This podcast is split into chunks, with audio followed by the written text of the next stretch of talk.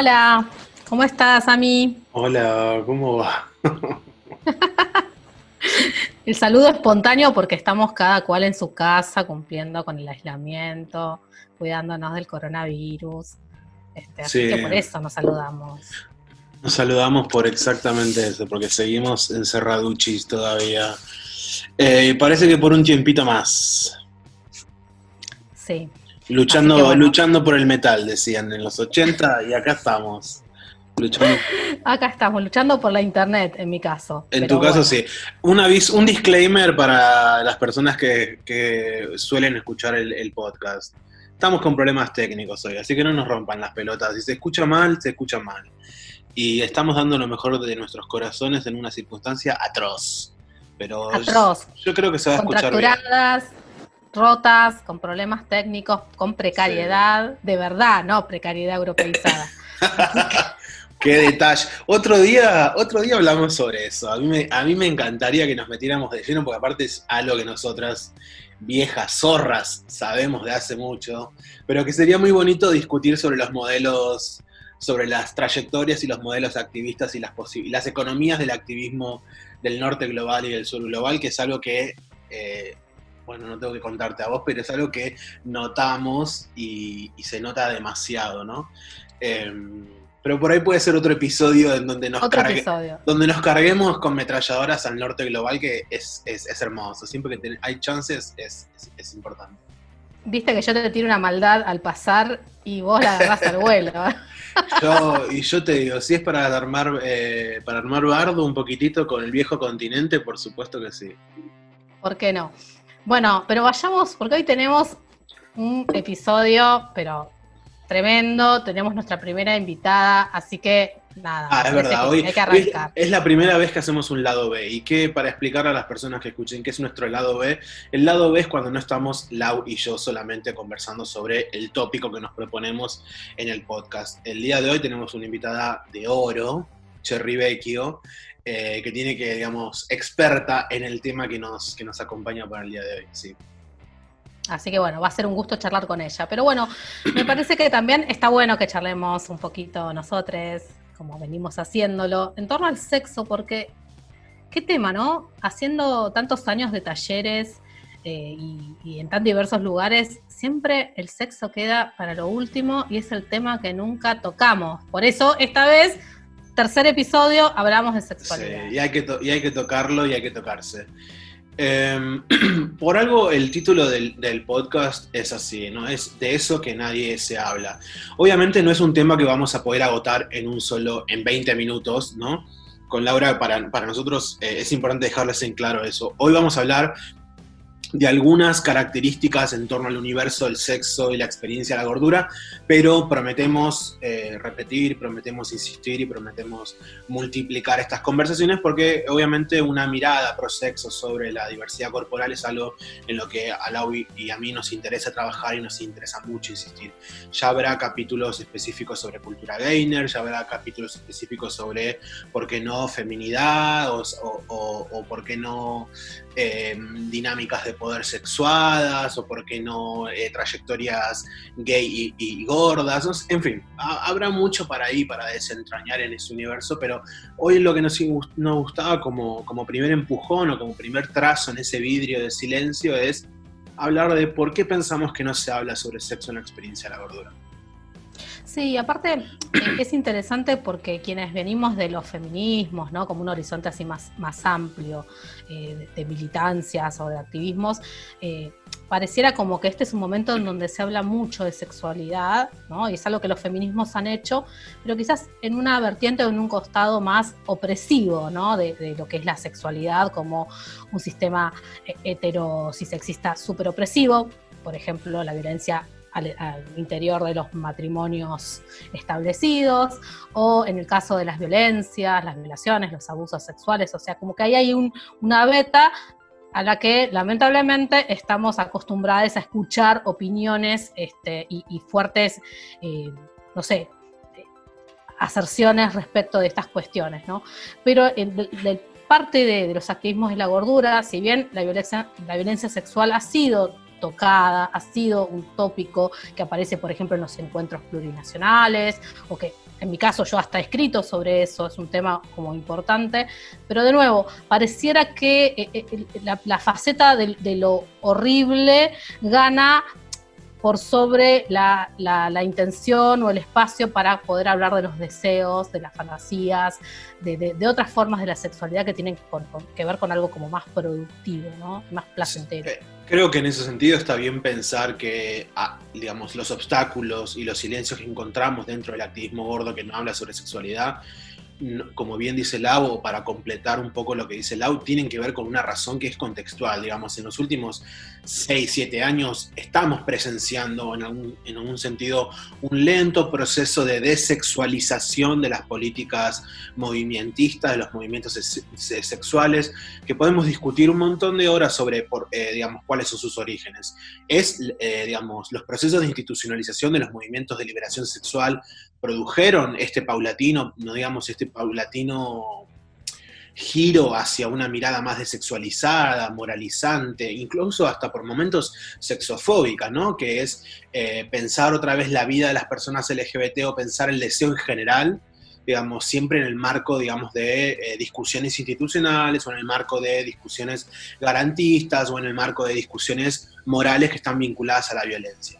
Y obviamente, insisto, como, como dice Lau, queda un vacío en torno a qué, qué, se puede decir sobre la sexualidad de las personas gordas que no sea necesariamente, digamos, un discurso vinculado a eh, la violencia o la, o, eh, la exigencia, digamos, de cierto lenguaje más liberal, de, derechos, garantistas.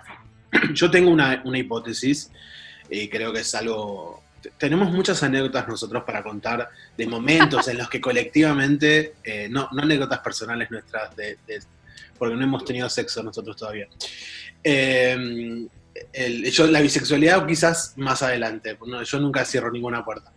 pero sí tenemos muchos ejemplos, muchos ejemplos para donde hemos estado presentes en discusiones cuando queremos llegar a la discusión del sexo, todos miramos para abajo, todas miramos para cualquier otro lado, todos decimos, mm, creo que eso me incomoda. Y creo que hay algo que es eh, importante reconocer, es que muchas veces hablar sobre la fragilidad de la experiencia sexuada implica exponer uno de los espacios mm, no solo de mayor violencia en la experiencia de la gordura, sino de mayor vergüenza social de la experiencia de la gordura. Y hay algo muy articulado eh, en torno a, cómo los cuerpos gordos son cuerpos que, cuyas unas características, eh, digamos, una de las características de la violencia médico-clínica o de la violencia cultural que se desata por la patologización tiene que ver con el proceso de la infantilización de, nuestra, de nuestro cuerpo, de nuestra subjetividad. Y una característica parte de ese proceso de infantilización y parte de ese proceso de cancelación de nuestra autonomía como sujetos críticos tiene que ver con y necesariamente con la desexualización de nuestros cuerpos. ¿no? Obviamente todo proceso de infantilización en donde un cuerpo sea reducido a un diagnóstico, a, un, a una materia sin, sin agencia, todo proceso de infantilización, es decir, proceso en donde se le resta agencia al cuerpo, también está incluido en un proceso de desexualización, porque eso pasa a ser, digamos, prácticamente un objeto, un objeto no reconocido. Sí, de hecho, pensemos en las personas diversos funcionales, como también la sexualidad pasa a ser no solo un tabú, algo como inimaginable. Eh, esta, tendencia también a la infantilización eh, y al borramiento de las sexualidades, no solo a no poder ser objeto de deseo, sino directamente a no poder ser sujeto de deseo. Creo que muchas de las conversaciones que tenemos en común con otros activismos, como el de la diversidad funcional que estoy mencionando, tienen que ver con estas experiencias comunes, ¿no? Eh, pienso también de charlas que he tenido con, personas intersex, ¿no? En torno a estos tópicos, donde aparece de, nuevo esta imposibilidad de, ser protagonista, incluso de tu, y dueña de tu propia fantasía, ¿no? Como, como un terreno que eh, de nuevo, te es completamente eh, borrado de un plumazo y, no reconocido como algo donde vos podés realmente eh, encontrar eh, placeres, formas de, crearte a vos mismo, de, encontrarte, ¿no? No porque la sexualidad de vuelta, porque ya sé, ya sé que nos van a venir a acusar de que también hay personas asexuales y de personas que demisexuales y de personas que eh, tienen otro tipo de relación con sus cuerpos, eh, con la constitución de su subjetividad y con la, con la propia sexualidad, ¿sí? Pero que también eso daría para, para otra conversación, pero en este ratito que tenemos me parece que es importante reclamar este, este espacio que nos ha sido negada a muchas personas que evidentemente sí encontramos de todos modos la forma de hacer eh, legibles nuestros cuerpos eh, y nuestras vidas a través de cierto ejercicio de la sexualidad, no sin dificultades eh, en un mercado del deseo que es tan, tan nefasto, donde es tan difícil moverse. ¿no? Sí, yo creo que, o sea, no hablamos sobre sexo porque creo que ahí es un espacio donde se acumula mucho dolor. Y creo que también en, en la predisposición exitista del orgullo y en los guiones de la hipervisibilidad que plantean estos marcos de los activismos más, digamos, de carácter más liberal, en donde nos mostramos empoderados, en donde nos mostramos poderosas, donde nos mostramos con agencia, donde, donde, donde todo el tiempo se promociona, se publicita la, digamos, la seguridad, la afirmación sobre el cuerpo. Yo pienso que son todos, digamos, hay un efecto, ¿no? Un efecto que se espeja de eso, que tiene que ver con la cancelación de cuáles son las experiencias, digamos, que no están atravesadas por el orgullo, que no están atravesadas por el, mero empoderamiento y que no están atravesadas por la afirmación de la seguridad. Y creo que por, por esa misma razón es por la que no se habla de sexo. Hablar de sexo implica, eh, digamos, un posicionamiento muy arriesgado, porque uno por lo general siempre hace referencia o se pone en contacto desde la fragilidad absoluta que es la fragilidad del cuerpo desnudo. Entonces, creo que si hay algo que cuesta para las personas gordas, si hay algo que nos cuesta es el cuerpo, básicamente, ¿no? Porque no, es, no, nos cuesta el cuerpo por voluntad propia, nos cuesta el cuerpo por una cuestión político, estructural, histórica y una opresión sistémica. Entonces creo que es coherente que muchas veces en esos espacios o en esa conversación hagamos agua. Pero también creo que es importante y un trabajo largo, que es un trabajo que, que entiendo que no vamos a saldar en esta conversación, sino que podemos ir conversándolo de a poco, es entender cuáles son las raíces de ese, de ese proceso injusto de desexualización de la experiencia gorda y por un lado también, digamos, y al mismo tiempo que estamos, que hablamos por qué, por, al mismo tiempo que hablamos por qué no hablamos, también está bueno entender por qué otros no nos hablan de sexo a las personas gordas, ¿no? Eh, digamos, creo que son dos procesos que, digamos, tienen que ir un poquitito, un poquitito de la mano para poder entender esto, entender de este, de este, de este gran silencio. Y hay un, hay un prejuicio para desmontar. Las personas gordas tenemos sexo y, las personas gordas somos sujetos de deseo, somos objetos de deseo, es, digamos, eso sucede. Lo que, lo que hay en torno a la sexualidad de las personas gordas justamente es mucha falta de discurso y cuando no falta el discurso lo que hay es, son diagonales del discurso. Creo que no hay una sola persona gorda que deba estar escuchando, y vos sabés, y, y yo también lo sé, es que si hay algo que pasa con el deseo hacia las personas gordas, es que sucede en silencio es que sucede por, eh, por atrás, digamos, ¿no? Sí, de hecho, fíjate que en el otro episodio hablábamos de todas estas elipsis para no, para no nombrarnos como lo que somos, personas gordas, ¿no? Y decir que somos rellenitas, que somos no sé, extra large o lo que sea.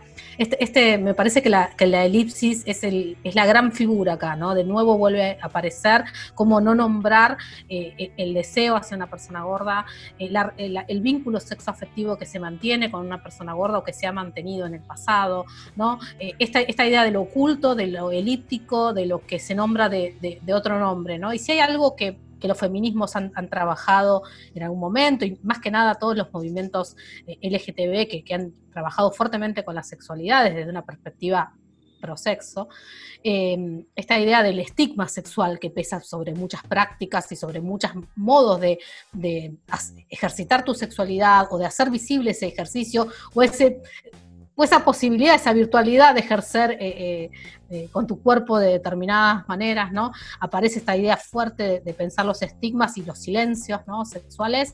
Me parece que ahí encontramos como, che, a estas personas le están pasando lo mismo, ¿no? Pensaba cuando Amber Hollywood y, Cherry Moraga, en un texto que tradujo Lucas Di Salvo en un libro que, editaron con, Nico, que pueden buscar también, hablan de estos silencios sexuales y hablan de la importancia de los trasfondos de clase y de raza, ¿no? Para entender todos estos silencios. Y ahí venimos nosotros y decimos, sí, me siento identificada, hermana, pero te está faltando algo que tiene que ver justamente con una dimensión del cuerpo que es ineludible para las personas gordas y que es un poco de lo que estamos tratando de hablar ahora, ¿no? Es el tamaño de nuestros cuerpos. Y también es algo eh, que que no solamente es el tamaño de nuestros cuerpos, sino que también es, eh, digamos, que es algo sobre la, desnudez, sobre nuestra genitalidad, sobre las políticas del tacto, sobre las políticas del dejarse tocar, del, aprender a tocar a otros, ¿no? Creo que ahí pasan muchas cosas en, esa, en esa en ese espacio, en ese espacio de nuestra experiencia donde no tenemos referencias, ¿no? A mí, otra vez insisto, yo que, yo que soy un, señor, un señor grande ya cascarrabia con la demanda de representación y la verdad es que yo pienso a veces, vuelvo a insistir, representación gorda me parece genial, ¿Por qué? ¿Para qué? ¿De quiénes? Y, en qué circunstancias esas representaciones? Si todas las representaciones de, las, de personas gordas que va a haber en la, en, la, televisión o en las películas o en los medios de comunicación son personas eh, gordas, blancas, armónicas, entre comillas, ¿no? Como con proporcionalidades armónicas, que están guionadas por, un, por la historia inspiracional del éxito del romance heterosexual, y la verdad que yo prefiero ver a la Barbie en el año 1997 haciendo un sketch sobre cómo mantener un, cuerpo voluptuoso como el de ella, ¿se entiende? Googleen Barbie. Googleen a la Barbie, eh, googleen a la Barbie. Una, persona, eh, bueno, para mí, que yo tengo identificaciones perversas con el pasado, una persona muy importante para entender la potencia iridiscente de la gordura y una potencia, ¿no? Como nuestra divine local. Pero digo, eh, em, hay, mucho de, hay, mucho, y yo insisto, no, por tener un, trasfondo, no por tener una mirada o, una aproximación meramente psicoanalítica, sino por una cuestión ya emocional directa, creo que mientras no se pueda dar cuenta de cuánto dolor acumulado en términos políticos tenemos sobre la, la fragilidad de nuestro cuerpo, ¿Por qué? Porque no tenemos referencias y no hay pedagogías que puedan desmontar los procesos de desexualización, los procesos de monstrificación y los procesos así como de animalización de nuestra desnudez. Creo que ahí tenemos un problema, ¿no? Por lo general, ahora los activismos tienen esta... Por lo general, ahora las audiencias reclaman cuerpos gordos, ¿no? Que se muestran desnudos como una forma de empoderamiento. Y yo creo que ahí hay un problema, un problema importante. Creo que hay, hay, hay algo para cuestionar en, en, en, los modos en los que aparece esta promoción del cuerpo desnudo gordo, no como un objeto de deseo, sino como una testimonialidad de un empoderamiento sin grietas. Y yo pienso que todos esos cuerpos que aparecen desnudos para ser consumidos por personas flacas y no por personas gordas, porque ahí la dinámica es personas flacas consumiendo la desnudez de cuerpos gordos que no se quieren coger, eso es un problema para, para, para, darle espacio al diálogo efectivo y necesario sobre la sexualidad que queremos. Sí, de hecho, también hemos conversado estos anteriores encuentros sobre el tema de la valentía, ¿no? Este consumo inspiracional, de decir qué valiente que sos, cómo te mostrás de este modo, buenísimo, yo no me animo, eh, eh, qué bien que te podés poner como en bolas delante de, este lente, de esta cámara, y que yo te puedo consumir y likear, corazonear, mandarte un fueguito y ya y queda todo ahí. Entonces, de nuevo. Ojalá pudiera tener tu autoestima, ¿no? Como dicen. Ay, no, no. Si cuando dicen eso, nuestra amiga Brenda Mato siempre lo dice, que son comentarios re gordofóbicos cuando le ponen lo de la autoestima. Exacto, ¿no? exacto. ¿Qué autoestima tenés? ¿Qué me estás diciendo? Que soy horrible, ¿no? Ella siempre lo, lo contesta en sus redes, ¿no? Pero además, de vuelta, ¿Cómo se da esta conversación? ¿En qué términos se da esta conversación? Que parece que estamos hablando de la sexualidad o que nos están deseando, parece que nos querrían coger, parece que querrían ser como nosotros, pero en realidad no. Se dan unos términos que son ultra normativos este, y dentro de unas lógicas que son las lógicas que imponen un poco las redes sociales, de, de consumo medio instantáneo y medio como ya premarchado, ¿no? Como se dice en los restaurantes, como algo que ya viene este, viene medio hecho y, de, nuevo, a ver, no estamos juzgando eh, a las personas gordas que se están mostrando, eh, que se entienda. No, para nada. Estamos hablando de cómo nos consumen eh, desde el otro lado personas que en definitiva no nos quieren desear, o si nos desean lo van a hacer secretamente, o lo van a hacer de un modo que es este, siempre a, a expensas nuestra, a costa de nuestra propia, no sé, autonomía. Incluso puede ser muchas veces que frente al discurso, eh, Lau y yo tenemos una obsesión, digamos, expresa, vamos a, salir del closet, pero tenemos una obsesión expresa por discutir los modos en que el activismo gordo es consumido como una retórica de la inspiración. Por eso se van a dar cuenta que no va a haber momento en que Laura y yo no insistamos en eso. Porque, ¿Por qué insistimos en eso? Porque reconocemos ahí que es la cultura la de la delgadez la que trata de modular la expectativa sobre la política gorda. Entonces terminamos siendo personas gordas que producimos activismo para ser consumidos por personas flacas. A eso es lo que nosotros le decimos que no. Ese es nuestro gran fucking. Hacemos activismo gordo para personas gordas, no hacemos activismo gordo para calmar el ansia, la ansiedad o el progresismo que otras personas delgadas necesitan.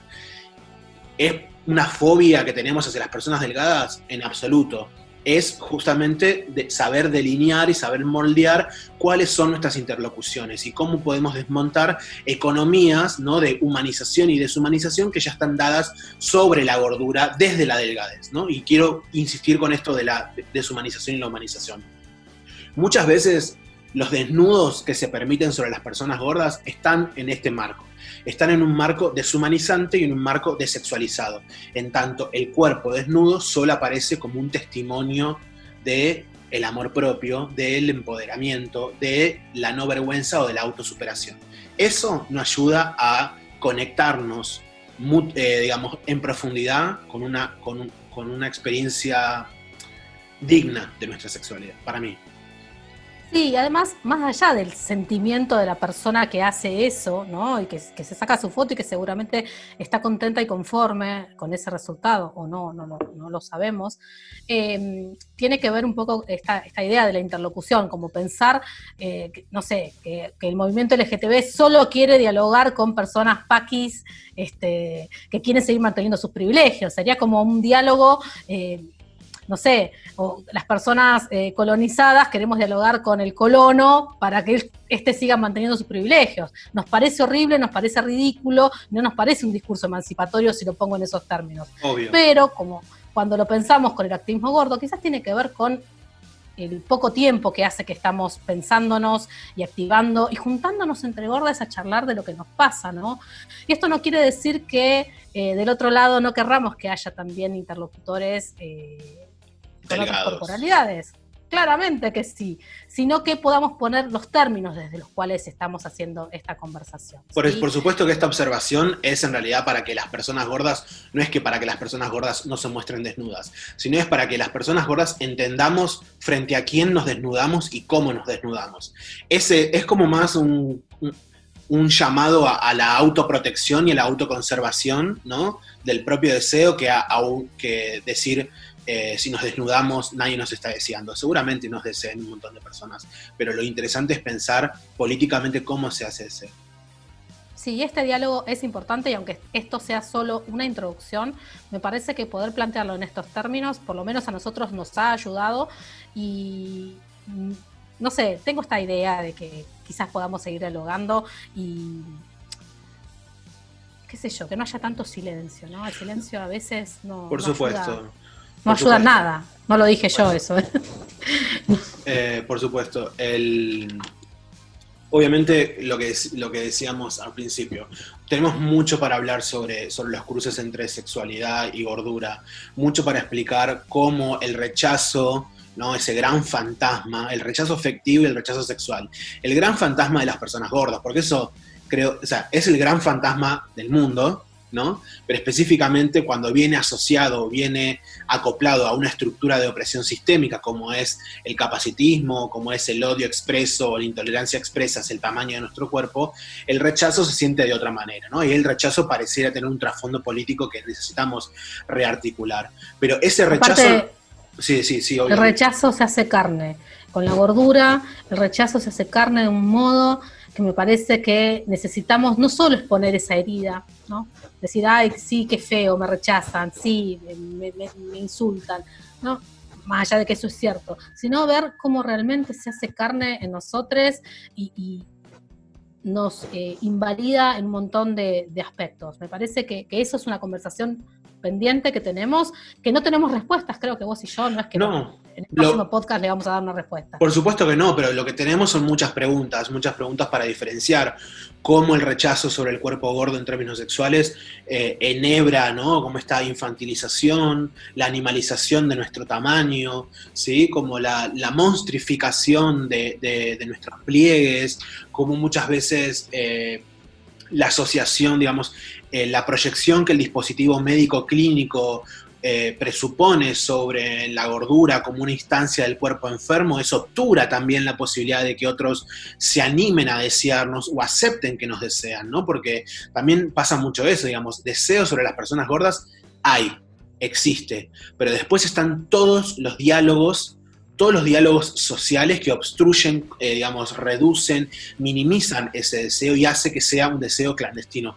Y en gran parte, digamos, yo creo que, y ahí sí hablo como, en mi experiencia personal, yo pienso que incluso a mí, eh, digamos, yo he tenido relaciones con personas que han tenido que batallar, digamos, que en algún sentido han tenido que trabajar por disminuir todas esas voces, eh, todas esas voces que los separaban efectivamente de, de, aceptar el deseo de, sí, me gusta un chabón que es gordo, ¿no? Eh, y creo que ese, entre el deseo y el, y el, objeto de ese deseo, ahí hay lugar para una cantidad de discursos que otra vez, muchos tienen que ver con este proceso extraño de deshumanización e infantilización, en donde aparecen las figuras del animal, la figura de la deformidad, la figura del enfermo, la figura, no sé, y otras figuras así como de explotación que están instauradas por el dispositivo médico clínico, sin duda. Sí, y también está bueno, y eso sí va a quedar para otro programa indudablemente, ver cómo podemos jugar y dar vuelta con esos, esos estereotipos, cómo también esos lugares, esos, no sé cómo llamarlos, ¿no?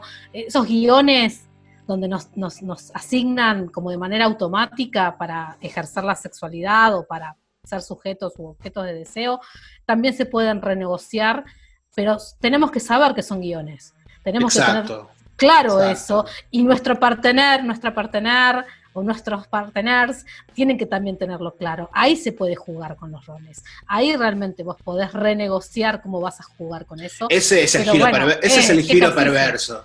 Ese es el giro perverso de la sexualidad que defendemos. Efectivamente, es cómo a través, cómo a través del deseo y la potencia de, de nuestra sexualidad podemos torcer prácticamente casi todo efecto normativo, cancelatorio, eh, difamatorio sobre nuestra corporalidad y sobre la potencia sensible de nuestra corporalidad. Y eso es lo que nos falta aprender, pero eso solamente se aprende comunitariamente. Eso solamente se aprende si estoy con una amiga, con un amigo, con una amiga gordo y podemos hablar sobre cómo, cómo juega el peso de mi cuerpo en el sexo, qué puedo hacer con mi cuerpo, qué tengo miedo de hacer con mi cuerpo, qué tengo ganas de que me hagan sobre este cuerpo gordo. ¿no? Y esas son, esas son las pedagogías sexuales que tienen que crearse comunitariamente. ¿no? Total, no es una experiencia individual únicamente, siempre está en diálogo con otros en el pasado, en el presente y a futuro. Eh, y lamentablemente lo que nos falta es eso y siempre volvemos al mismo tópico que es, bueno, juntémonos, tengamos amigues gordes, porque realmente ahí en ese diálogo, cuando nos podemos poner eh, en perspectiva, eh, surgen estas, estas posibilidades, ¿no? Cuando siempre decimos, che, leíste tal cosa, viste tal fanzine, viste tal docu, no tiene que ver con eh, dar cuenta de nuestra inmensa sabiduría, sino de que ahí encontramos cómo ponernos en diálogo con otras experiencias colectivas o, incluso individuales que nos pueden servir para que ampliemos este, este, diálogo posible que estamos teniendo. No es solo contar que tenemos acceso a tal libro o a tal docu o a tal información, ¿no? Me parece que viene un poco por ahí.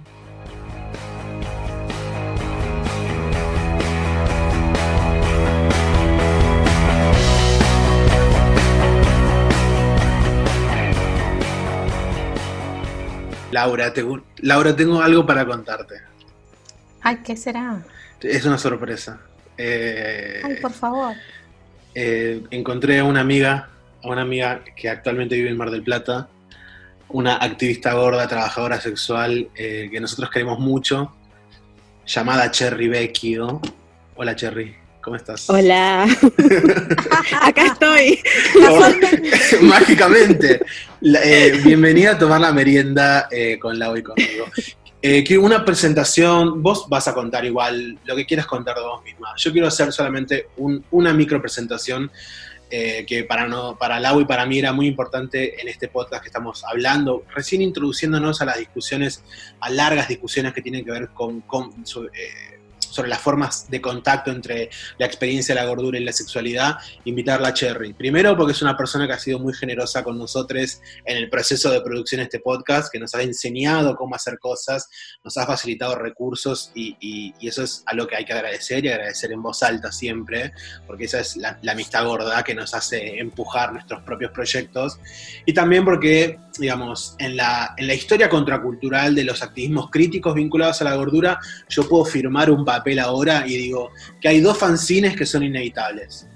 Históricamente, el Gordacine que produjo Lau y un fanzine que el día que apareció quebró internet, que fue el fanzine Gorda Puta que hizo Cherry en, noviembre del, 2015, que para introducirla, para introducir la conversación voy a leer tan solo un pedacito de, una de las primeras hojas de aquel fanzine que, un poco nos reventó la cabeza cuando lo encontramos.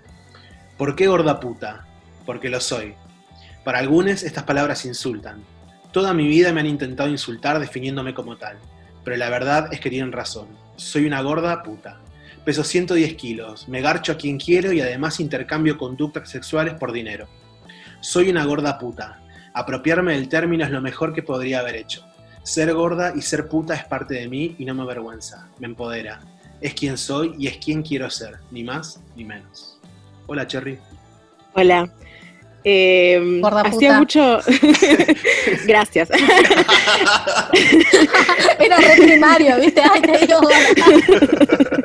eh, hacía mucho que no escuchaba, que no leía ni escuchaba que alguien leyera el primer gorda puta. Que ha pasado tiempo de eso, como cinco años, es un montón de tiempo. Eh, yo las veces que, sí, yo las veces que releo los gordaputa, hay cuatro gordaputas, les cuento para quien no sepan. Eh, duró, duró muy poco gordaputa, duró un año y algo. El último creo que lo saqué unos años después igual, eh, como una recopilación de todo. Em, que siento que hay un montón de cosas con las que ya no estoy de acuerdo con de gorda puta. Esa, esa intro en particular sí igual, porque sigue siendo 100% verdadera, no hay mentiras. Ay, menos mal, menos mal, Yo, yo que releyéndolo, releyéndolo puedo imaginarme con qué cositas ahora tenés otra mirada. Eso, eso es lindo también, eso está bueno. Eh, sí, también pienso como no sé, uno crece y cambia de opinión, es como lo más normal del mundo también, ¿no? Y lo más sano. Eh, sí. Y está buenísimo, obvio. Sí, han pasado muchas cosas. En ese momento también, yo pienso, hoy estaba reflexionando un poco sobre, sobre mi paso por el activismo, sobre gorda puta y sobre el paso del tiempo también, ¿por qué no? Que en ese momento no había casi nada de, de gente dando la cara por el trabajo sexual eh, que me atrevería a decir que todavía no hay suficiente gente, pero en este momento había todavía menos. Estaba, estaba como muy en boga la discusión de, trabajo sexual. La siesta, es que también es eso, sigue estándolo, pero ha pasado tantas cosas. En ese momento eh, no había eh, un auge del Radfem, un auge de, vuelta de las abolicionistas y de todo eso que hay ahora. Y mm, era un poco más fácil y a la vez un poco más difícil dar la cara, digamos no sé, yo diría que incluso que era capaz un poco como muy inocente desde ese, desde ese punto de vista. Eh, como que de hecho después de Gorda Puta yo me encontré con que existía gente que, no estaba a favor del trabajo sexual, la verdad, o sea, 100%... En tu círculo, en tu círculo inmediato. No en mi círculo, o sea, también, pero más que nada en, la vida, digamos, como que gente que, no conozco venga a decir, ah, no, eh, yo estoy en contra de esto.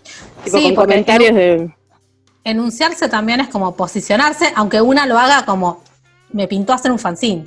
Tenía ganas de decir esto y, ya, pero bueno, hay, hay una fuerza y lamentablemente eh, nos pasa, ¿no?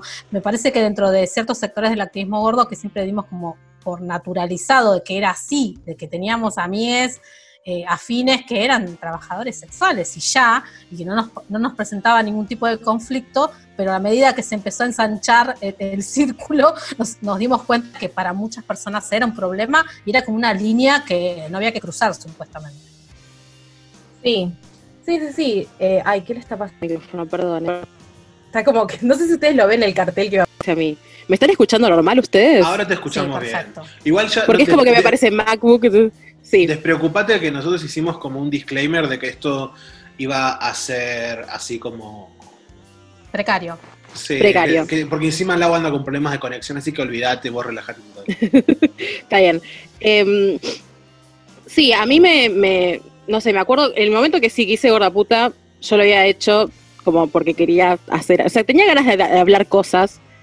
Eh, no sé con quién exactamente, diría con el mundo, conmigo misma, cómo, por qué una persona produce cosas, ¿no? Eh, yo en ese momento no pensaba llegar a nadie, digamos, no es que pensaba voy a hacer esto para que le llegue a gente, Eh, pero bueno, pasó y por eso también digo como la inocencia un poco, porque no, y creé algo, sobre todo el primero, sin pensar que iba a tener una llegada y sin pensar que eso iba a ser recibido para poder ser eh, escrutineado de alguna forma. Em, que fue un poco lo que pasó. Y sí, o sea, Gorda Puta me hizo darme cuenta de un montón de cosas. Una de ellas es que hay un montón de personas que están totalmente en contra del trabajo sexual. Y, no solamente que están en contra, sino cómo están en contra. Después hay cosas que ya sabía y que lo reforzaron, como que hay un montón de gente muy boluda y que, que prefiere, o sea, que gasta su tiempo en ir a cosas de las que no está de acuerdo y denunciarlas y insultar. Que eso, bueno, eso medio que sí esperaba que pase, pero no a la escala que pasó. eh, y nada, y, ha crecido, o sea, aprendí un montón de cosas, aprendí cosas que, que me ayudaron en la vida y que de alguna forma me hicieron darme cuenta que el mundo es más una mierda de lo que yo creía, Eh, pero también un poco eso es el motor para, para luchar contra algunas cosas, ¿no? Para sumarse a, no sé, activar cosas, a tratar de que un poquito, aunque sea eso, no sé si que cambie, pero dar una, una contraofensiva contra toda esa mierda. En el, en el Gorda Puta lo que se ve igual, obviamente es, es esto mismo que vos decís. Otra vez insistimos para las personas que no conozcan, Cherry hizo durante el año 2015-2016 un fanzine que llamaba Gorda Puta que tuvo cuatro números. Eh, de hecho, si la siguen a, a Cherry por redes sociales, lo pueden encontrar porque Cherry lo tiene socializado en Twitter, si no me, si no me acuerdo mal. Sí, en Twitter está ahora. ¿Y Porque cómo en Facebook pueden- ¿Cómo te pueden seguir? ¿Cómo te pueden seguir para verlo? En Twitter estoy como Babe Royalty, Babe Royalty, tipo como realeza en inglés. Eh, y si buscan en el buscador de Twitter Babe Royalty más las palabras gorda puta, les aparece. Está en, está en un hilo. Está, en un hilo, todo el sí. número, sí. Así que nada, ahí tienen cultura del acceso en la que insistimos en nada que perder. Pueden encontrar estos fanzines eh, gorda puta. Igual si los quieren ver, también se los podemos mandar por un mensajito directo cuando tengan, eh, cuando escuchen, eh, hagamos público eh, el podcast. Yo creo que es, muy, es muy lindo leer los primeros números porque hay una mezcla así como entre ingenuidad y hay una mezcla como de, de- de una ingenua desesperación, digamos, ¿no? Como, pero una ingenua desesperación para hablar sobre la experiencia gorda desde un punto que por eso yo digo que creo que esa, ese día en el que sale gorda puta un poco a todos se nos craqueó la cabeza, porque vos, vos recordás eso, de, de un día al otro habían de pronto en la fanpage que difundía gorda puta, habían miles, miles de seguidores. Digamos, que fue, fue un fenómeno como de verdaderamente medio que, me- que se quebró el internet un cachito, porque, porque bueno, obviamente eran justamente la enunciación de dos palabras muy difíciles. Ya, la- ya en un momento había sido difícil para Lau, digamos, plantarse públicamente con un fanzine que tuviera la palabra gorda tan grande en su portada, ¿no? Y ahora, obviamente, esa palabra aparecía con otra palabra eh, casi igual eh, estigmatizada, ¿no? Que era el puta. Específicamente, ¿por qué o cuáles fueron las condiciones por las cuales sentiste que querías intervenir desde ese lugar de tu experiencia como gorda, ¿no? Desde la sexualidad.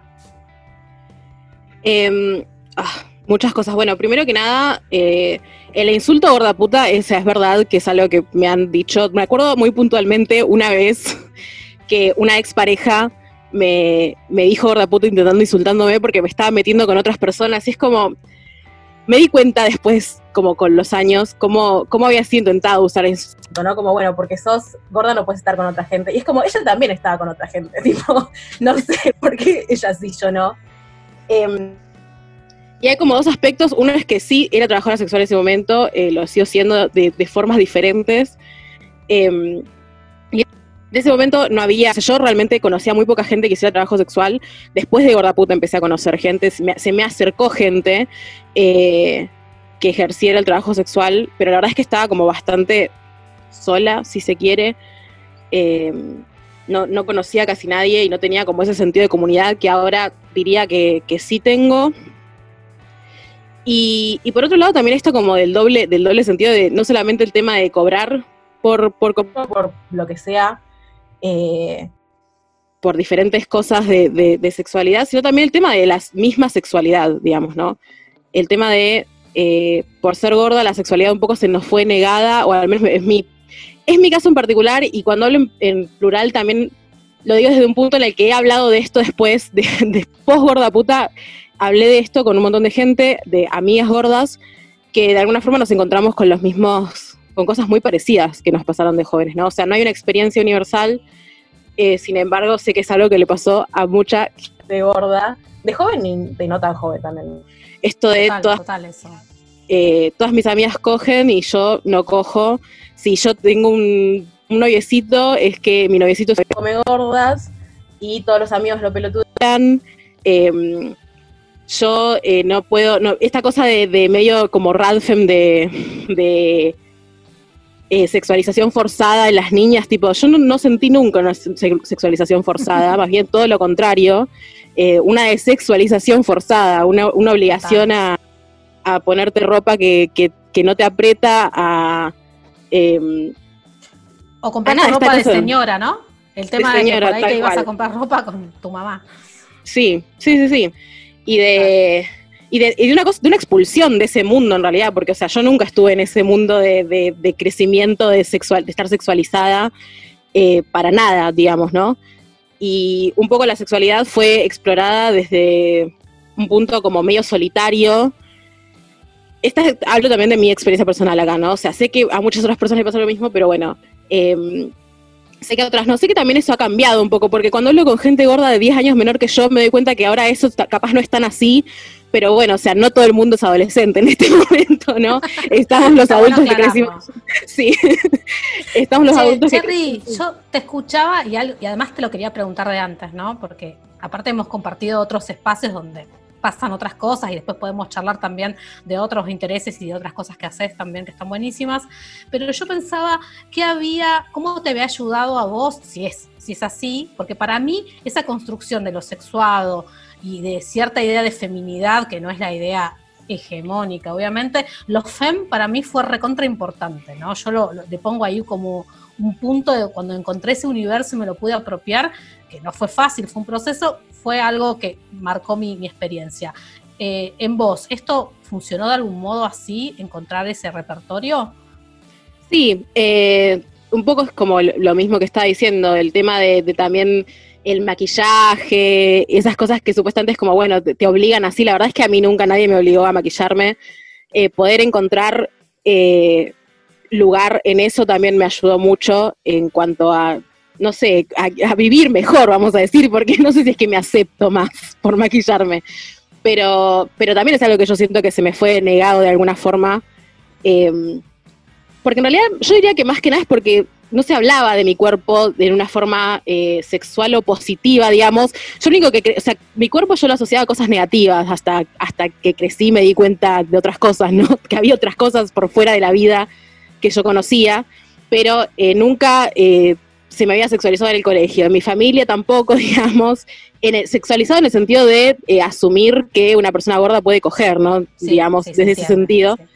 Eh, entonces, como que sí, el poder encontrar esta cosa que a todo el mundo le parecía lo más normal, para mí también fue como una eh, un descubrimiento, digamos, que es, es como loco pensarlo, pero, pero sí, a mí eso me, me flashó mucho el tema de la feminidad y poder encontrar como, como, como algo lindo en tipo maquillarse, en, en vestirse como se vestían las demás, digamos.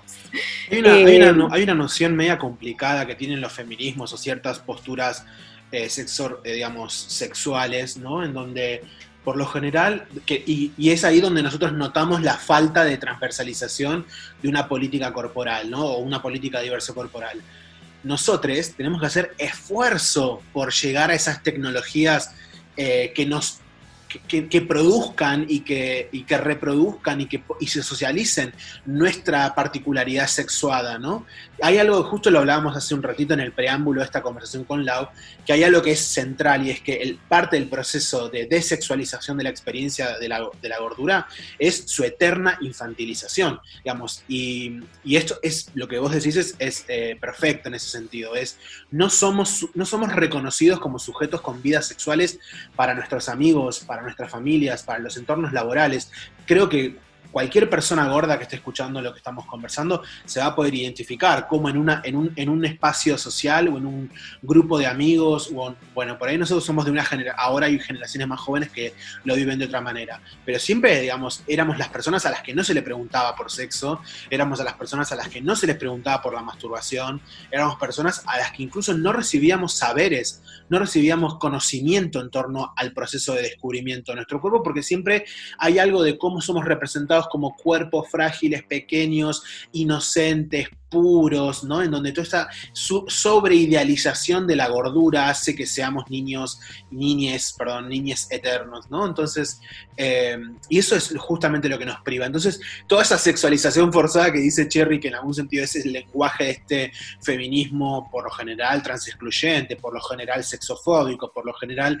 Eh, moralizante, digamos, da por sentado de que todos los cuerpos enfrentamos los mismos procesos de violencia eh, y que somos exactamente hipersexualizados en, justa medida. Y hay algo de la experiencia gorda justamente que va completamente distinto en, torno a ese sentido común. Y es que nosotros tenemos que hacer un esfuerzo permanente por poder sostenernos como sujetos y objetos de deseo. Sí, tal cual. Em, a mí me, pasó eh, cuando empecé a, ejercer el trabajo sexual, que empecé porque yo estaba buscando laburo y eh, no encontraba laburo. Yo vivía en Mar del Plata en ese momento, bueno, ahora vivo en Mar del Plata, pero en el medio me fui a Buenos Aires.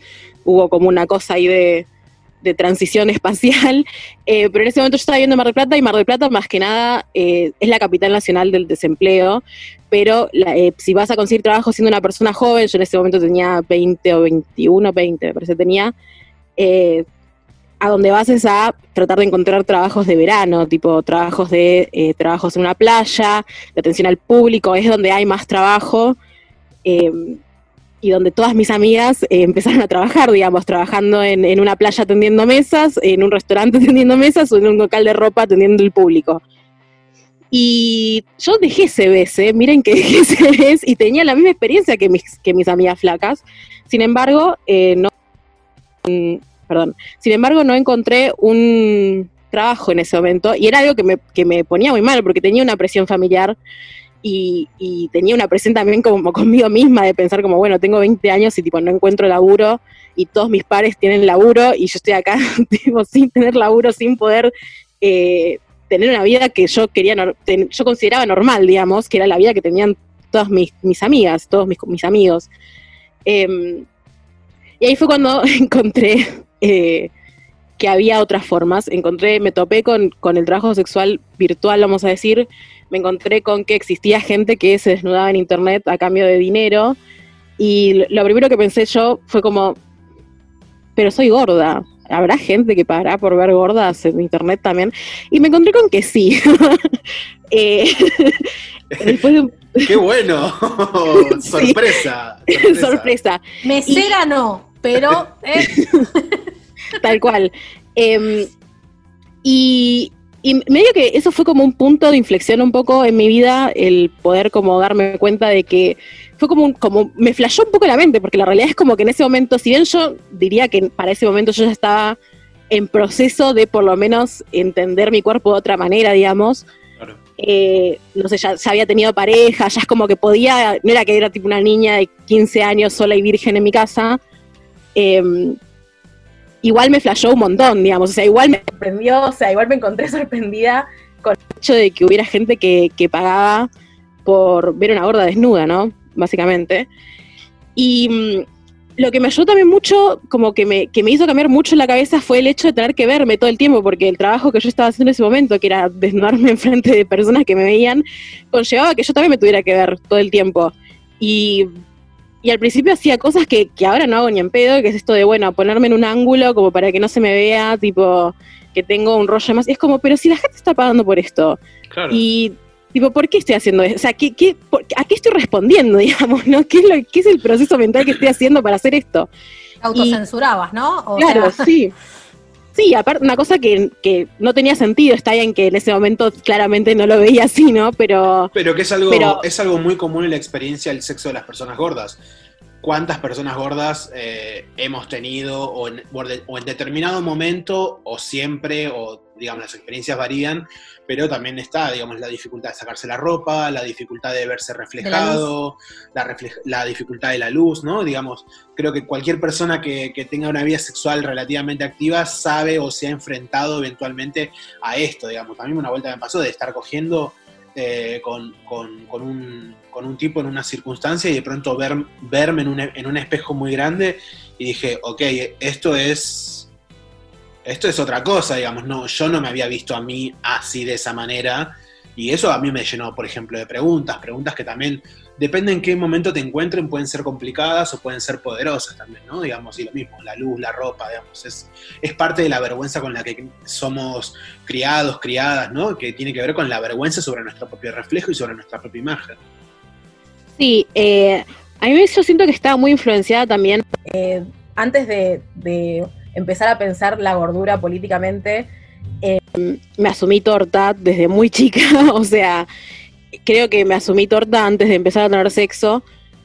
Y, mm, y algo que me pasó es que yo durante, yo bueno, vivía en Mar del Plata, viví en Mar del Plata toda mi adolescencia, Mar del Plata es un lugar bastante cerrado, por más que siga siendo sea un pueblo chico, es un lugar donde por lo menos en el momento que yo vivía, tipo, conocía dos personas tortas, no es que tipo había un montón de gente que, que era homosexual o que era de, la comunidad LGBT.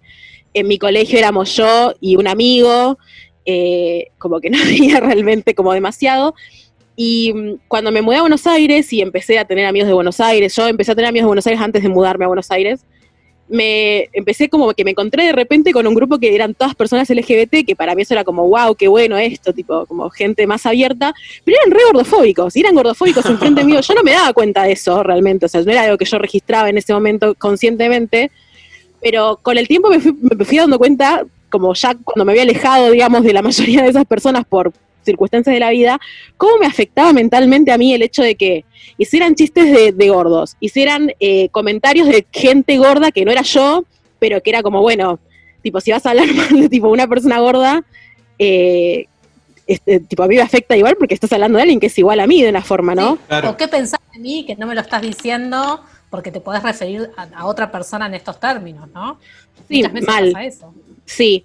Y también el hecho de que, bueno, o sea, me encontré con un montón de gente que de repente era súper promiscua, que es algo que obviamente no, no, no es algo que esté mal, ni mucho menos, pero era como que yo veía eso y como que ninguna de las personas con las que esta gente estaba era gorda, digamos, ¿no? Tenía mis amigas lesbianas súper promiscuas, pero nunca se chapaban una gorda, nunca cogían con una gorda, y encima era como que me hacían peer pressure a mí, digamos, o sea, me hacían presión de, de- de los pares para que yo esté con gente, es como, ¿cómo voy a estar con gente? Si yo tipo voy a, o sea, ¿cómo puedo esperar que otra, la gente no sea como ustedes, digamos, ¿no? Claro. Eh, nada, y a mí eso es algo que me doy cuenta ahora, tipo, años después, que es algo que me afectó muchísimo en ese momento, de cómo concebía yo las relaciones con las otras personas, digamos.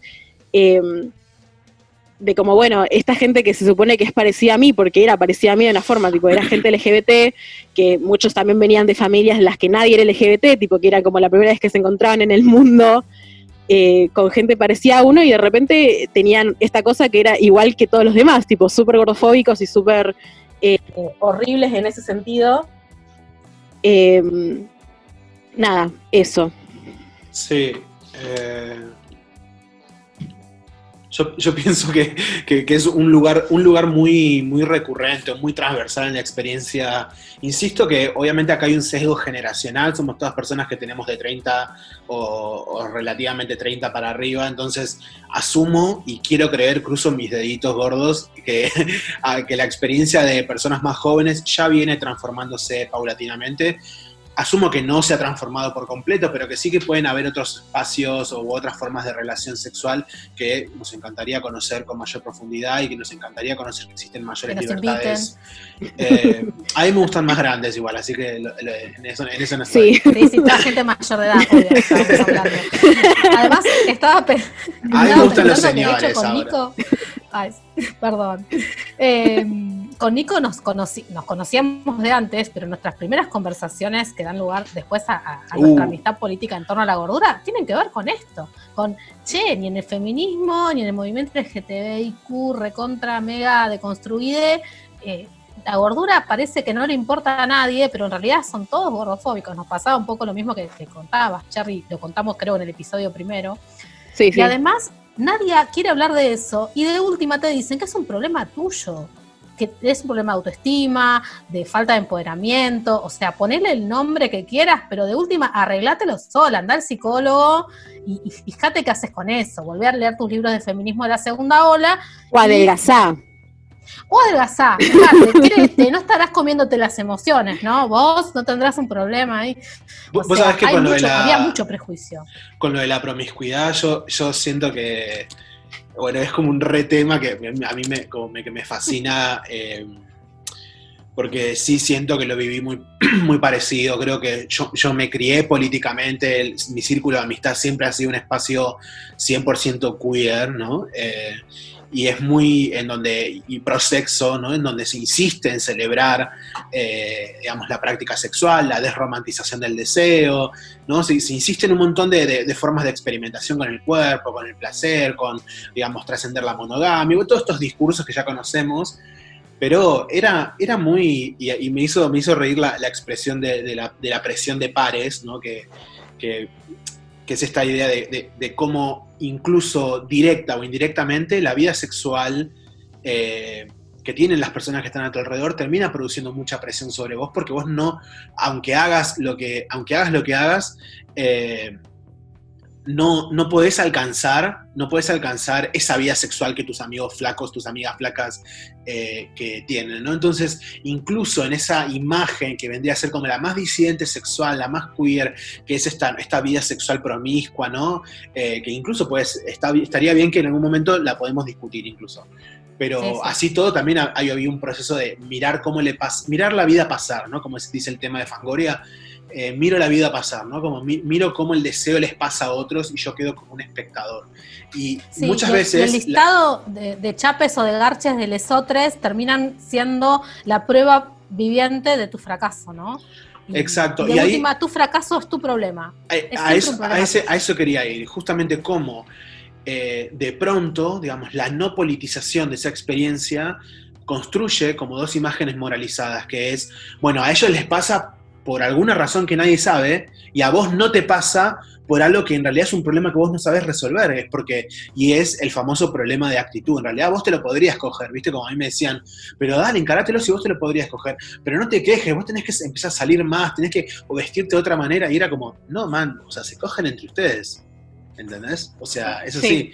eh, se- el problema es que se cogen entre ustedes, y yo no sé si tengo ganas, además también puede ser que a mí no me atraiga la gente que tiene este tipo de prácticas, que eso fue el segundo momento que yo sentí que fue un momento como más de empoderamiento, cuando te das cuenta que la gente gordofóbica eh, no es atractiva. y Sí, que mal. no está, y no está bueno perder energía en eso.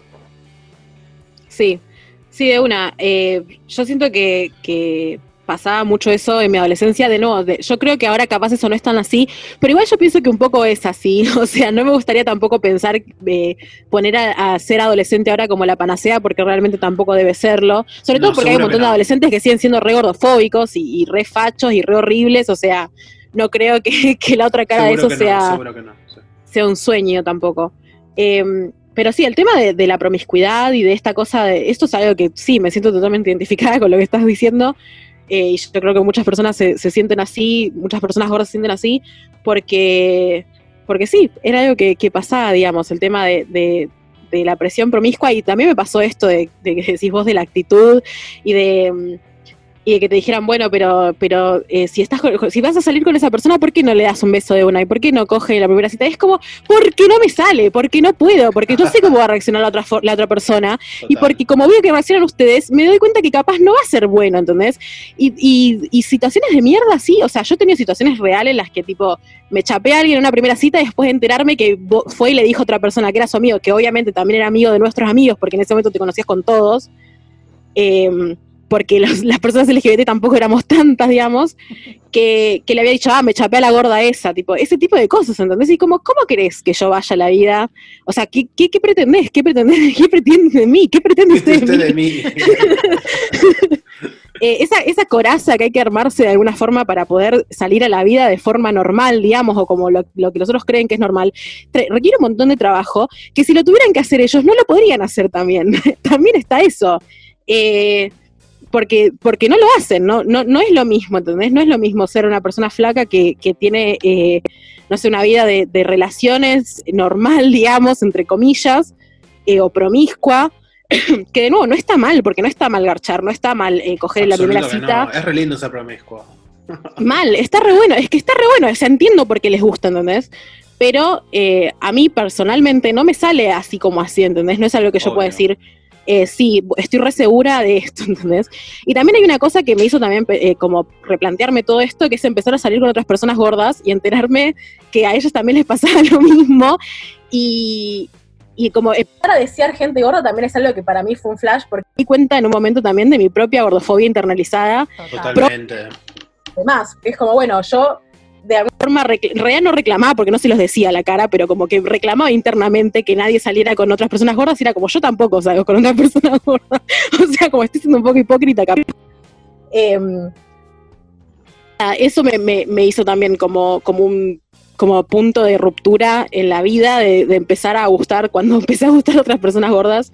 eh, y, empecé también a, a poder encontrar no solamente el deseo a las otras personas, sino como esta cosa de poder eh, conectar con eso, que es como, bueno, yo eh, salí con gente flaca que, que está bien, o sea, yo sabía que eh, gustaban de mí, que les parecía atractiva, lo que sea, o sea, no negaba eso, pero a la vez es como, nunca vas a poder entender cómo es ser gorda, o sea, por más que vos me digas que lo entendés o por más que quieras entenderlo, no lo entendés, porque no lo vivís, y no te pasa lo que me pasa a mí, y más, no sé, con esto de, no sé, tener relaciones abiertas, estar eh, con una persona flaca que está con otra gente, eh, y que sean personas flacas, tipo, es una cosa que sí puede que pase un poco también por el mambo de uno, pero el mambo de uno no sale de la nada, también eso me parece que es importante, ¿no? Como no, no tachar tipo, bueno, sos una gorda con problemas, porque, o sea, sí, pero no es que es algo que me pasa a mí nada más, entonces no es algo que, eh, bueno, yo porque tengo problemas y es porque tengo problemas y no porque soy gorda y eso viene eh, acompañado de una experiencia que eh, vos que sos una persona flaca no la vivís, digamos. Sí, no es todo un tema de inseguridad, ¿no? O de actitud, como decíamos hace un rato, ¿no? Que lo podés Sí. superar sola, solamente eh, poniéndole más onda, o poniéndole más eh, pilas.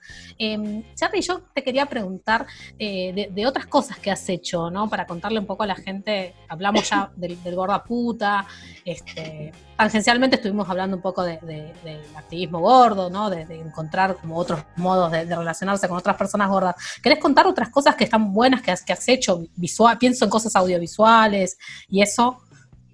Sí, hemos hecho pornografía con, con otras trabajadoras sexuales. Pecadora, Perdimos mil oyentes ya en este momento. pornógrafa. hemos hecho eh, Oniria, hicimos en el 2017, quiero decir, no me acuerdo los, los, los Sí, años creo que los sí, ¿eh? Creo que Creo sí. que sí. Que lo hicimos con, con María Riot, con Pochi eh, de Muluk Fotografía, con La Truena, Juan Ejemplo, y con eh, José Carlos Enríquez, que Enríquez creo que era el apellido, ya, ya me olvido hasta de la gente con la que trabajé, eh, que es un corto porno que es de es como de la naturaleza y fue hecho así como muy eh, con muy bajo presupuesto y fue muy divertido. Es muy divertido hacer porno. Esto es algo que me gustaría militarlo. Eh, es muy divertido. Después hicimos eh, Oniria, que es otro corto, eh, que fue en el 2000, no me acuerdo cuándo lo estrenamos, creo que lo estrenamos el año pasado, eh, pero lo habíamos hecho ya hace un par de años, que, que tienen a mí como protagonista, ya él aparece. también eh, quien hace los, los flyers de este, de este podcast, Podcast. eh, pero, pero yo aparezco desnuda.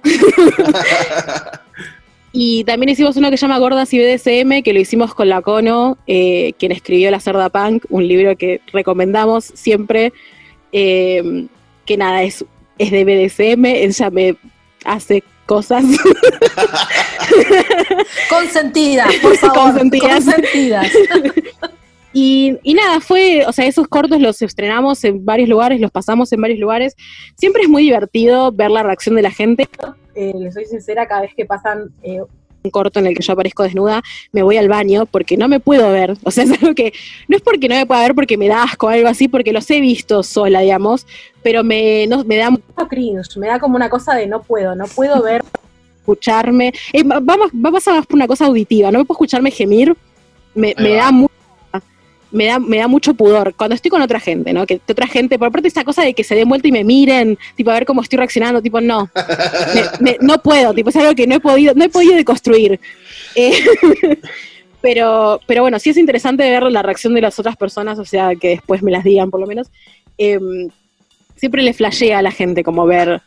Eh, me acuerdo cuando estrenamos Oniria la primera vez, como que, como que esa era la primera, la, la cosa que más me decían era, wow, qué loco como ver a alguien, tipo, una persona gorda cogiendo en la pantalla. Y también me decían mucho de que habíamos usado guantes, que también eso era rarísimo, usar guantes eh, como el sexo eh, seguro, vamos a decirle, en, en, una, en un corto pornográfico.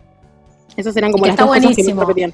Sí, está el buenísimo. está buenísimo. Y aparte, creo que lo, presentamos en una edición del Gordel que lee, o estoy confundida. Sí, sí, sí, sí, sí, Que estuvo buenísimo porque era como un ciclo de lectura este, muy lindo, muy bueno. Hay un libro también de, eso que, nos divirtió mucho hacer junto a Diego Terótola Flor, y Flor Monfort y Nico y, yo. Invitábamos un montón de gente del ámbito literario y extraliterario. Con Nico, sobre todo, insistíamos mucho en que haya activistas y estuvo buenísimo presentar a Oniria en ese contexto, ¿no? Eh, que no es como, como habitual y me, gustó. Ahí lo vi, me gustó muchísimo. Para vos Siempre la experiencia, ver en grupo. La experiencia del, del porno, ¿en qué sentís que, digamos, la experiencia de la, de la producción pornográfica o el trabajo sexual, ¿en, qué sentido, eh, para repasar un poco o insistir en, este, en esto, ¿no? ¿Cómo sentís que transformó tu relación con tu propia sexualidad? O, imagino que es un proceso porque, digamos, sos trabajadora sexual hace muchos años y, digamos, creo que has tenido distintos momentos eh, con tu propio trabajo, ¿no? Eh, ¿Y cómo sentís que esto, cómo, cómo, cómo sentís que esto transforma tu experiencia? Eh, yo, bueno, poco lo que venía hablando, yo siento que el trabajo sexual me, si bien fueron como, fue un proceso, como estás diciendo vos, siento que me cambió la forma de pensar eh, totalmente, porque la verdad es que, o sea, fui trabajadora sexual antes de ser feminista, si quiero, o sea, antes de poder pensar políticamente cualquier cosa, fueron cosas que me fueron pasando eh, sin pensar como, bueno, ay, que esto lo pienso desde el feminismo, no, ¿entendés? O sea, no lo pensaba desde el feminismo ni desde la política gorda ni desde nada, porque era yo intentando conseguir guita, digamos, esa era la realidad de mi experiencia en ese momento. Em, pero bueno, primero que nada, o sea, me, me, hizo pensar, me hizo como cambiar en el sentido de, bueno, no voy a bancarme a ninguna persona pelotuda, porque si hay gente que me paga, no tengo por qué bancarme a alguien gratis, o sea, eh, voy a estar con nada más con las personas que quiero estar y no voy a pensar como, uh, bueno, pero eh, tipo, como una cosa de, medio del carnet de la persona deconstruida, de poder estar con un montón de personas y ya, eh, que es algo que, o sea, parece un poco una locura lo que estoy diciendo. Yo siempre pienso como, bueno, ¿qué, ¿qué, de todo esto suena a que, a que soy una desquiciada? Pero bueno, el el nada, esto, el tema de, mis relaciones con los demás cambió muchísimo también. Esto de, pensar como, bueno, no tengo por qué bancarme estar en un entorno en el que son gordofóbicos, en el que, en el que no desean a las personas gordas y que, y que se jactan de eso, digamos, de como, ah, jaja, esa come gorda, este se come una gorda, ¿verdad? Em, y poder pensar como, bueno, hay otra realidad que está bien. O sea, yo capaz, la mayoría de mis clientes son chabones, si bien no todos, también eso, mito, mito, no todos los chabones, eh, no todos los clientes son chabones, eh, sí, sobre todo. Importante. Em, importante, pero bueno, o sea, sí, por lo menos en mi experiencia, una gran mayoría, em, que capaz yo no estaría personalmente si no me pagaran con ellos. Eh, pero bueno, o sea, saber que tipo hay gente que le atrae las gordas y si hay gente que le atrae las gordas, no tengo por qué estar con alguien que me va a tratar mal, que me va a menospreciar, que me va a decir gorda puta si voy y me cojo otra persona, eh, por más que tenga razón, que me lo intente decir como un insulto, ¿no? Eh, cuando la realidad es otra, hay otras cosas que, pude conocer gracias a eso, digamos. O sea, pude darme cuenta que había un mundo en el que las personas gordas apreciadas y lo pude trasladar a mi propio mundo interno y a mi propio círculo. Eh, capaz no me voy a ver con estas personas que, que, que me pagan por verme bolas en internet, o de cuando me encuentro con un cliente después no voy a verlo nunca más, o sí, pero no en un contexto en el que no me pague. Em, pero puedo trasladar eso a mi propia vida, de no voy a estar con alguien solamente Excelente. porque le gusto. No voy, también eso, o sea, eh, no voy a estar con alguien que no me gusta solamente porque le gusto, porque es algo que también Total. creo que nos pasa a todos, ¿no? Total. Totalmente. Tengo que aprovechar la ola. Viene este, la, la oferta tengo que tomarla. Y no, sabe- no, podemos, no podemos decir que no, las personas gordas nunca decimos que no. Y si le decimos que no a una persona flaca, eh, sacrilegio. ¿Quién nos pensamos que somos para decirle que no a una persona que nos quiere coger? Y la verdad, Ay, papi, no. la verdad que sos un embole, sos un boludo, ¿qué querés que te diga? Te voy a decir que no. Sí. No me gustás. No me gustás, claro. Sí, yo siento que este, es súper exquisita después de todo esto también. Bueno, es una, una lección Con- importante. con justificada Me razón. parece- me parece que está bueno socializarla también, ¿no?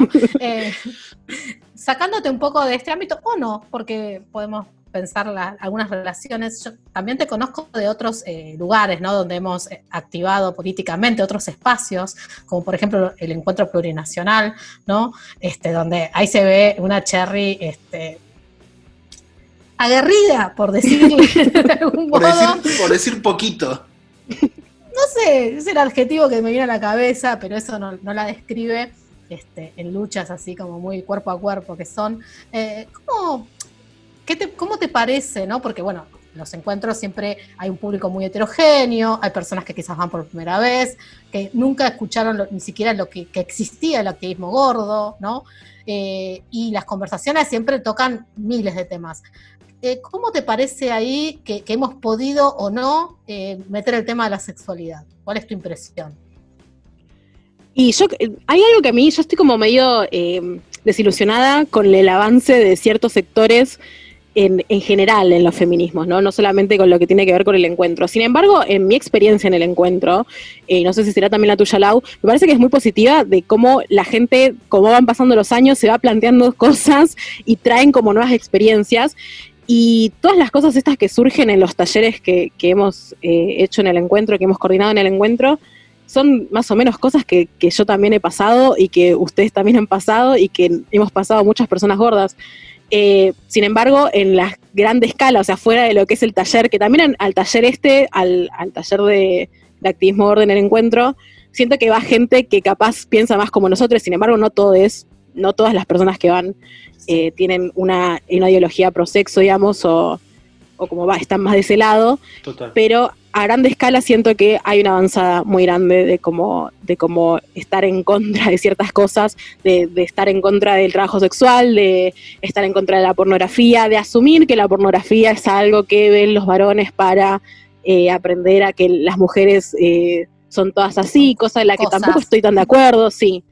Em, y me desilusiona un poco bastante, la verdad. O sea, yo no sé bien todavía cómo afrontar eso, como que me cuesta muchísimo eh, verlo siquiera, eh, porque nada, me, me da cosa como que, que las personas más chicas que yo tengan ese discurso como, como el discurso que hay que tener, digamos, porque la realidad es que creo que en porcentaje hay un montón de personas ya así, o sea, yo diría que la mitad o capaz más. Y, y nada, la verdad es que no sé muy bien qué decir al respecto de eso, porque es algo que claramente me parece un bajón, que no encuentro bien cómo poder decir, bueno, esta es la forma de darle, eh, de darle lucha. Y más que nada, que seguir como intentando, intentando como no ser así, digamos, ¿no? Y que la gente que uno conoce y que le importa realmente lo que piense no sea así. Eh, pero bueno, lamentablemente hay una Ah, muy grande eso. No sé, no sé, ustedes se plantean esas cosas. plantean cómo, cómo hacerle frente a eso. A ver, yo iría primero por el tema del encuentro, para contextualizar, quizás a ver, el público no, no conoce exactamente que desde el año 2017 en adelante hemos eh, instaurado, después de una larga pelea, los eh, talleres de activismo gordo, no sobre gordura únicamente, de activismo gordo en el marco de la grilla oficial de los encuentros hoy plurinacionales, ¿no? Desde Resistencia en adelante, ahí estuvimos con, con Cherry, pasando por Treleu eh, y La Plata el año pasado, eh, están estos, estos espacios con todo esto que contaba Cherry. Lo cierto es que me parece que, eh, sobre todo en el último, el de La Plata, que si bien fue enorme, inmenso, con una plenaria gorda al final que fue un fuego total, donde sacamos unas conclusiones súper, súper potentes, yo sentí que hubo mucha eh, mirada puesta en ese taller desde parte de ciertos sectores de la organización para intentar justamente bajar ese, ese, costado más crítico, más filoso, más de activismo, ¿no? Como lo pensamos quizás quienes estamos hablando acá, eh, de posicionarse por supuesto, a favor de lo plurinacional, de posicionarse a favor de lo prosexo, que no quiere decir que nos guste la eh, pornografía patriarcal ni la cosificación, como nos, han acusado, de que estemos fomentando determinadas conductas que son eh, delictuales o que son eh, en el mal sentido o que no tienen que ver con el consentimiento de las personas. ¿no? Yo siento eso, que realmente hay un ataque a la potencia que venía desplegando el taller justamente por eso, porque daba espacio para otras posturas que no son como las más habituales. Eso pienso yo, y no sé si tampoco tenemos una respuesta, más allá de que abrir estos diálogos me parece que ya de por sí es importante. No sé cómo lo ves vos, Nico. Creo que, o sea, lo hablamos, viste el, el episodio pasado, que cuando nosotros decíamos ¿Qué, ¿Cuáles son las consignas que un grupo bastante amplio de activistas hemos definido como nuestro programa? Siempre repetimos casi como, como tontes, decimos, hablamos de accesibilidad, hablamos eh, de despatologización y hablamos de autonomía corporal. Y creo que como insistimos tanto en, en, en, en una mirada autónoma sobre nuestro cuerpo, en, en acercarnos con, digamos, en expandir los límites de la libertad para poder permanecer vivos con estos cuerpos, yo pienso que tenemos un diálogo directo con el trabajo sexual, tenemos, hemos tenido históricamente un diálogo directo con las trabajadoras sexuales, digamos, el movimiento de la diversidad corporal no es extraño, porque en gran parte muchas trabajadoras sexuales eh, militantes han sido gordas, y pienso con Scarlett Harlot, digamos, una de las que, digamos, lo pueden un, ícono dentro de la lucha del reconocimiento por el trabajo sexual, la pueden, la pueden buscar así, se llama Scarlett Harlot. Eh, que de hecho eh, Cecilia Varela y Santiago Morcillo eh, transcribieron un texto que ella publicó donde ella define la categoría del trabajo sexual. Además de activista prosexo, además de una persona gorda eh, que involucrada en la pornografía, como en su momento también lo fue Annie Sprinkle también, digamos, de esta corporalidad grandota, digamos, además de eso personas que produjeron teoría vinculando la autonomía de su cuerpo y la autonomía del, de, digamos, de poder hacer uso del sexo de su cuerpo, de la sexualidad de su cuerpo. Yo pienso que es una, es una discusión y es un debate que está en los orígenes de nuestra política movimentista o, que, apoya, busca y sueña con la liberación de, todas las diferencias que están oprimidas de, de los cuerpos. ¿no? Entonces creo por eso un poco que entiendo lo que, lo que ustedes dicen, que lo han vivido, digamos, corporal y presencialmente, que hay una mirada un poco sospechosa. Sin duda hay una coyuntura que ha girado hacia, hacia una sexofobia estructural, hacia una mirada moralizante sobre el sexo. Sin duda, mucha de esa mirada también hoy, acuerdo con Cherry, está concentrada quizás en, determinadas edades, ¿no?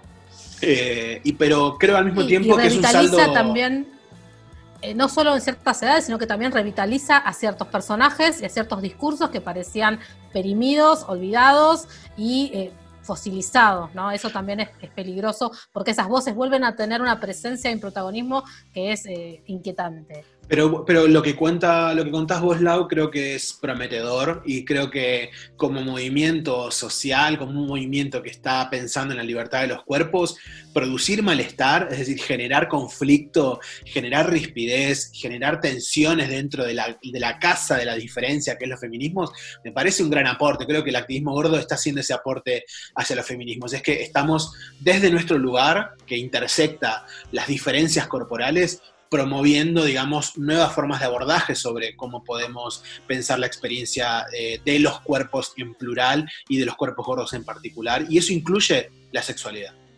y los cuerpos del feminismo, ¿no? Como un texto hermoso de Josefina Fernández que a mí siempre me gusta recordar, ¿no? Que en ese momento estaban interrogando cómo los feminismos le cerraban las puertas a las travestis, ¿no? Y, cuáles eran entonces los cuerpos indicados.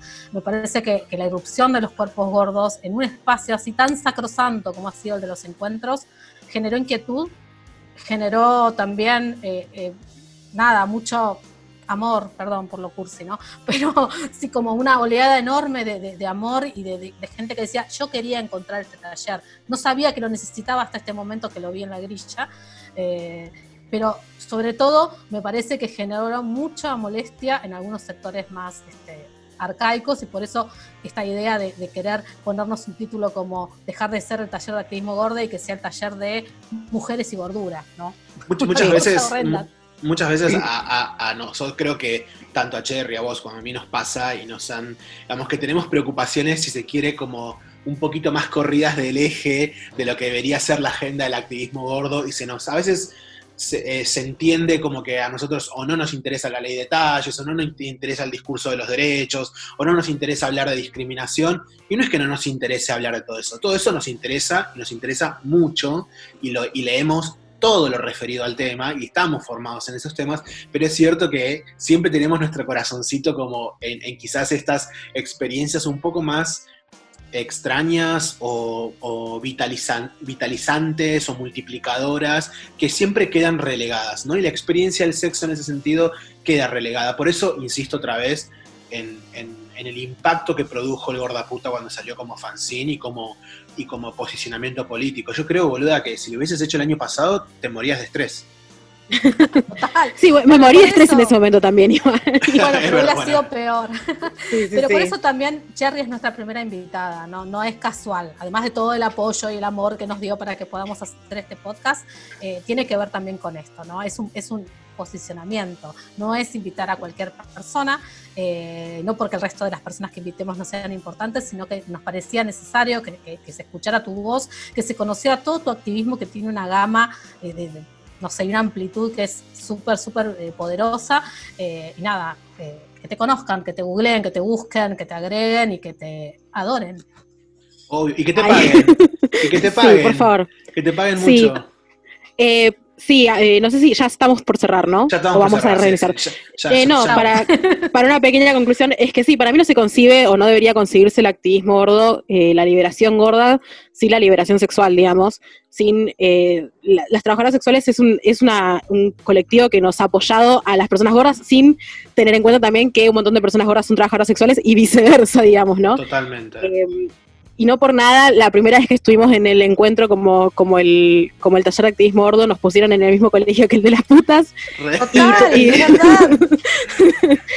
Eh, así que nada, sí, me, parece que es muy importante eso, tener la interseccionalidad con el hecho de las cosas que tenemos en común, que son muchísimas. Eh, más allá de que muchas personas tenemos ambas cosas, digamos, ¿no? La gordura en nuestro cuerpo y que somos trabajadoras sexuales las alianzas del cuerpo igual son hermosas, son y están ahí para, ser disfrutadas y para ser expandidas y, ser escuchadas en todas sus potencias. Y hacia eso, hacia eso vamos. Con esto nos despedimos. Ese fue, este fue nuestro episodio número 3, nuestro primer lado B con nuestra querida amiga Cherry Vecchio desde Mar del Plata. Eh, te decimos muchas gracias. Gracias. Muchas, muchas gracias. Te queremos mucho y deseamos que estés muy, muy bien. Gracias, yo los quiero mucho a ustedes, gracias por invitarme. ¿Puedo pasar un chivo? Por supuesto. Tengo un podcast yo también que no es de nada, que de activismo gordo, pero que si lo quieren escuchar se llama La Sexta Pata, es de crímenes y de hablamos de otras cosas también. Así que nada, eso. ese es mi chivo. Ese, es un podcast, ese es un podcast de verdad, con micrófonos, con equipo, con cosas locas. Y, está, y vale mucho la pena. La sexta pata, genial. Bueno, nos vemos en la próxima, ¿no? Besos. Nos vemos. Adiós. Muchas gracias.